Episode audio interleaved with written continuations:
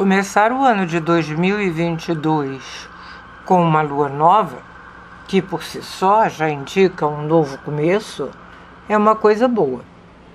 A lua encontrará o sol dia 2, às 15 horas e 35 minutos de Brasília, no grau 12 de Capricórnio. Esta é a primeira lua nova depois do solstício e também a primeira do novo ano. Além dos luminares, também Vênus em retrogradação e Plutão se encontram no signo de Capricórnio. Portanto, constituem um estélio. E a presença desse estélio fortalece ainda mais os princípios do signo cardinal do elemento terra, que são planejamento e delimitação, visando atingir um resultado elevado no contexto social. Os luminares estão em trígono com Urano que aponta para inovação, ou pelo menos atualização, através de novas ideias que podem contar com a praticidade da Terra de Touro, onde Urano se encontra. Entretanto, Saturno, regente de Capricórnio e, portanto, dispositor da Lua Nova, percorrendo o seu outro domicílio aquário, continua na tensão separativa, mas ainda próxima da quadratura com Urano, regente moderno de Aquário. E Saturno tenta manter as condições sob controle, considerando os limites e regras Porém, é preciso levar em conta as atualizações pedidas por Urano para construir com ele uma ponte. O sextil que Saturno recebe de Marte em Sagitário, embora separativo, com algum esforço pode promover uma ação consistente.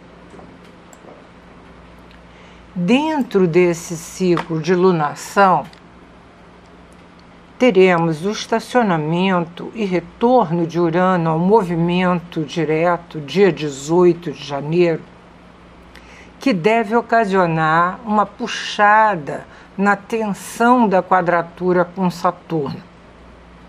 Veremos que na lua nova de fevereiro, essa quadratura irá marcá-la. Então é bom aproveitar agora janeiro. Ainda durante esse ciclo de lunação, dia 8, teremos a conjunção inferior de Vênus com o Sol. E dia 29, o retorno de Vênus ao movimento direto, que trará o planeta à visibilidade, mas agora antes do nascer do Sol. Portanto, a Vênus passará a sua condição matutina. Dia 14 de janeiro ocorrerá a primeira das quatro retrogradações de Mercúrio em 2022, que serão retrogradações em ar. A de janeiro em 10 graus de Aquário, mas como as demais, a retrogradação faz Mercúrio voltar ao signo anterior de Terra, nesta de janeiro, Capricórnio. Para o Brasil, a lua nova se localiza na casa 11 do Congresso Nacional, em trígono com o Sol do país na casa 7 para 8, o Sol do Brasil é 14 graus de Virgem e Saturno em 9 graus de touro na casa 3. Tomara que isso indique alguma notícia consistente com relação ao Congresso, ao financeiro ou à educação. O mapa da lua nova, desenhado como sempre para Brasília, apresenta o estélio de Capricórnio na casa 8, das finanças, dívidas e obrigações do país e ainda investimentos estrangeiros no país.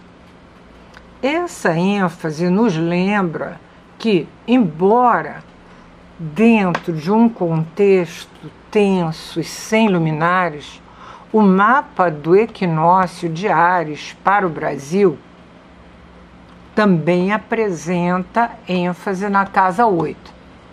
Sendo assim, será bom observar o que esta casa 8 nos trará no mês de janeiro. Júpiter, ainda no grau zero de peixes, aparece no mapa da lua nova em conjunção ao meio do céu e quadratura com o eixo ascendente-descendente, sobre o qual se localizam os nódulos lunares, já no eixo touro-escorpião.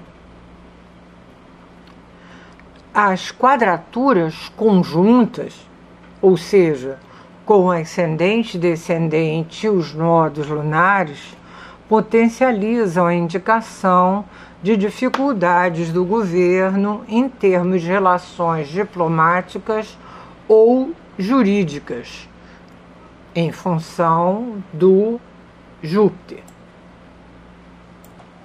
Urano, na casa 12 do mapa, em sua quadratura com Saturno na 9, mantém a promessa de instabilidade e dificuldades que surpreende, inclusive em termos jurídicos.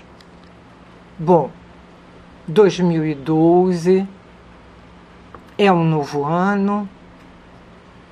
Esperamos que ele corresponda às esperanças nele colocadas. E desejamos a todos um feliz ano novo. Obrigada. Conto com a escuta de vocês durante 2022.